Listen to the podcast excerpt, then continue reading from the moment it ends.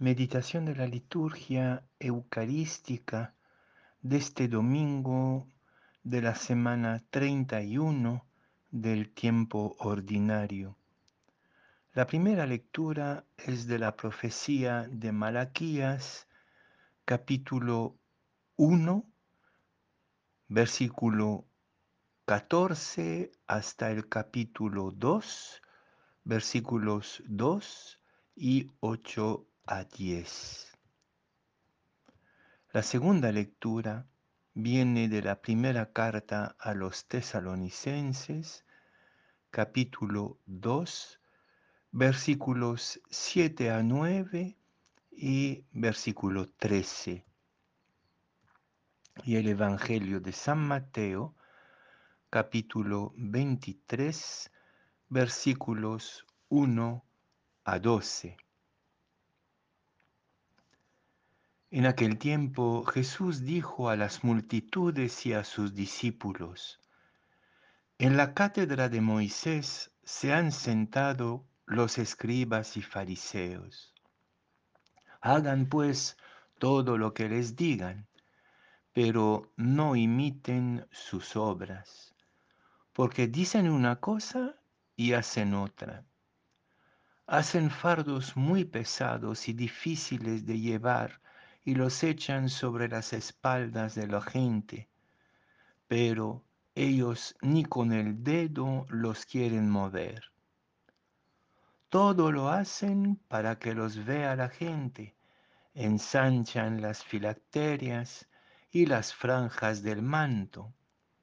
Les agrada ocupar los primeros lugares en los banquetes y los asientos de honor en la sinagoga. Les gusta que los saluden en las plazas y que la gente los llame maestros. Ustedes, en cambio, no dejen que los llamen maestros, porque no tienen más que un maestro y todos ustedes son hermanos. A nadie sobre la tierra lo llamen Padre, porque el Padre de ustedes es solo el Padre Celestial. No se dejen llamar guías, porque el guía de ustedes es solamente Cristo. Que el mayor de ustedes sea su servidor, porque el que se enaltece será humillado, y el que se humilla será enaltecido.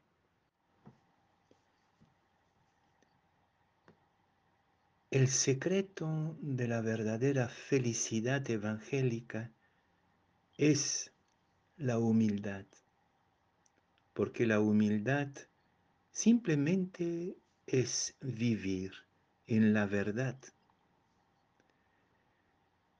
Y lo nuestro no es agacharse ni tampoco inflarse artificialmente, vivir simplemente en la verdad.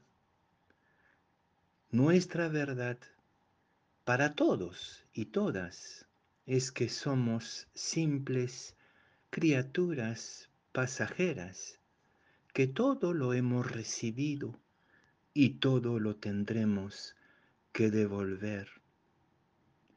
Y la otra verdad es que en esta situación bella y frágil de criaturas, somos todos hermanos y hermanas. Pero vivimos en una cultura, especialmente en América Latina, donde nos gustan los títulos, verdaderos o falsos. Está de moda los falsos títulos, los doctorados fantasmas. No cuesta a nadie hoy día inventarse citas con los grandes para hacerse valer más allá de su situación de hermana, hermano y de criatura. La verdadera felicidad es nuestra reciprocidad en el lugar de lo humano, con nuestras sorpresas, nuestras fragilidades, nuestros dones regalados para entregarlos los unos a los otros antes de morir. Pero la liturgia de hoy se dirige de manera muy especial a los líderes religiosos. La, la, profecía de Malaquías es terrible para con los sacerdotes y los defensores de la ley, los que interpretan la ley. Y el Evangelio retoma esta misma crítica cruda y dura. Es verdad que nos gustan las apariencias, los títulos verdaderos o falsos, pero a nosotros, los curas, los sacerdotes, los que ejercemos supuestamente un papel de guía, el Evangelio nos alcanza en plena cara. Primero, por la contradicción entre lo que decimos y lo que hacemos, el escándalo de una iglesia incoherente está a la orden del día cotidianamente.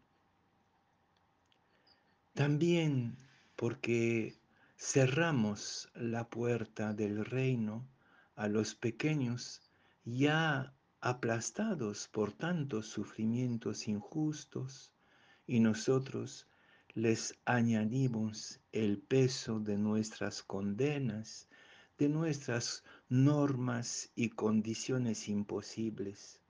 El Evangelio es terriblemente actual y terriblemente dura, duro para nosotros, los sacerdotes, los clericales, los que han hecho de su servicio carismático un poder y un privilegio. Es la hora de la humildad, es decir, del realismo, estar de pie en su propia tierra, eso es la clave de la felicidad. La tierra nuestra es nuestra realidad humana, con sus contradicciones, con sus bellezas, pero sobre todo con su interacción gratuita, entrar en una lógica de gracia. Nadie es más humilde que Cristo, nadie es más humilde que Dios, porque Dios está en la plena verdad y no necesita aparentar, aunque nosotros le echemos incienso, no necesita aparentar. Y a pesar que tengamos un solo Padre, que nos hace a todos hermanos y criaturas, a pesar que tengamos un solo guía, Cristo, sin embargo, este mismo guía, este mismo doctor, esta misma ley encarnada, se hizo el servidor de todos y se puso a lavarnos los pies. Si queremos ser felices, cualquier sea el lugar donde nos encontremos en las jerarquías humanas, la humildad es el verdadero secreto. Urge volver a la verdad de la humildad, donde nos abrazamos como hermanos, como dice tan bellamente San Pablo a sus amigos y hermanos y hermanas de Tesalónica.